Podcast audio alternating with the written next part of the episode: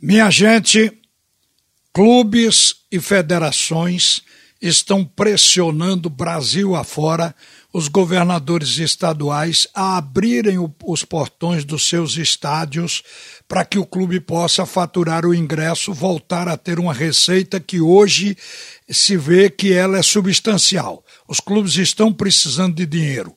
Aqui em Pernambuco, chegou a se protocolar um pedido ao governo do estado para que libere a presença do torcedor no jogo final do campeonato, nos aflitos. A federação, inclusive, colocou no protocolo de que o torcedor que iria entrar em campo teria que ter um certificado digital, um modelo que foi criado pela CBF para o jogo de Brasil e Argentina aqui em Pernambuco e que seria então aproveitado agora para o campeonato estadual.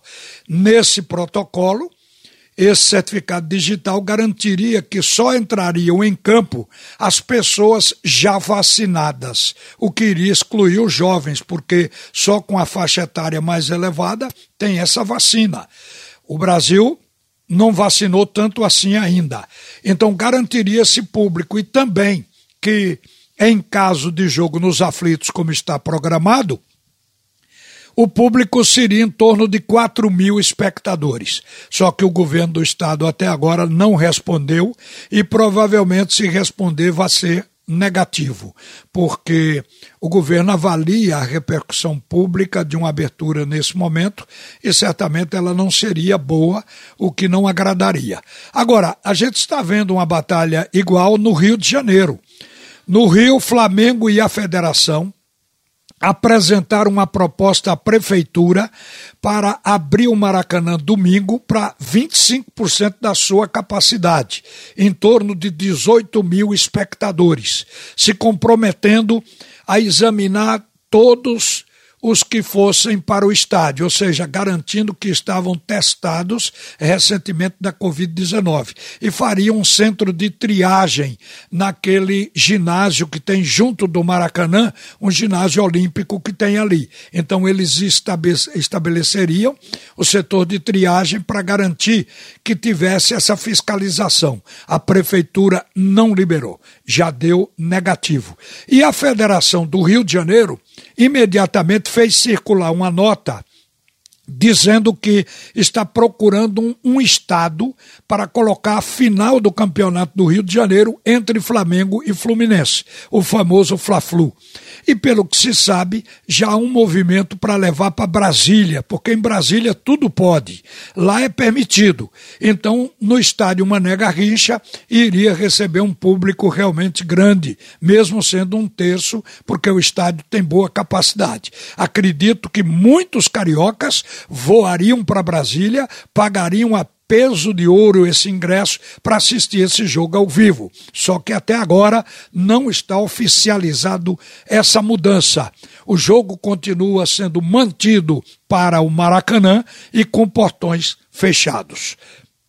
Uma outra coisa, arbitragem aqui para Pernambuco estava se imaginando que pudesse ser indicado o Daronco, que hoje é o melhor juiz de futebol da FIFA aqui no Brasil. Mas o Daronco foi tirado, inclusive, da escala de árbitros da Libertadores. Ele se contundiu, se machucou e, por conta disso, ele está fora de qualquer escala e por isso já se sabe que ele não será o árbitro da final em Pernambuco. Seguramente virá um quarteto FIFA para esse jogo de Náutico Esporte agendado por enquanto para os aflitos. Agora, com relação às equipes, o Náutico já está com o time definido há muito tempo. Vai ser a mesma equipe que começou o jogo anterior com o esporte. O que disse o técnico Hélio dos Anjos há pouco, participando aqui do bate-rebate, é que está trabalhando o time para apresentar novidades no último jogo e para melhorar algumas coisas que ele observou. Por exemplo, tentar evitar aquele erro de saída de bola que foi cometido pelo Náutico que custou caro. Saiu o gol do esporte num vacilo de saída de jogo da equipe dos aflitos. Então isso está sendo trabalhado. O trabalho do Náutico é dentro de campo, mas a equipe já está definida. O que não ocorre com o esporte. O esporte provavelmente apresente mudanças no meio-campo com a entrada de Thiago Neves para melhorar a qualidade do jogo no meio, melhorar a criatividade, a transição, evitar o chutão, a bola rifada. E possivelmente no ataque, porque o próprio treinador, ele falou que está esperando o Mikael, que está trabalhando já no campo.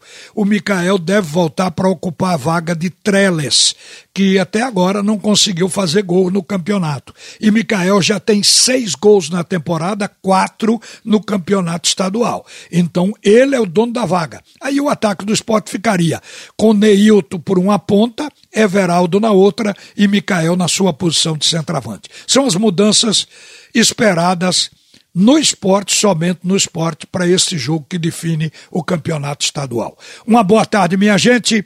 A seguir, o primeiro tempo do assunto é futebol com Roberto Queiroz.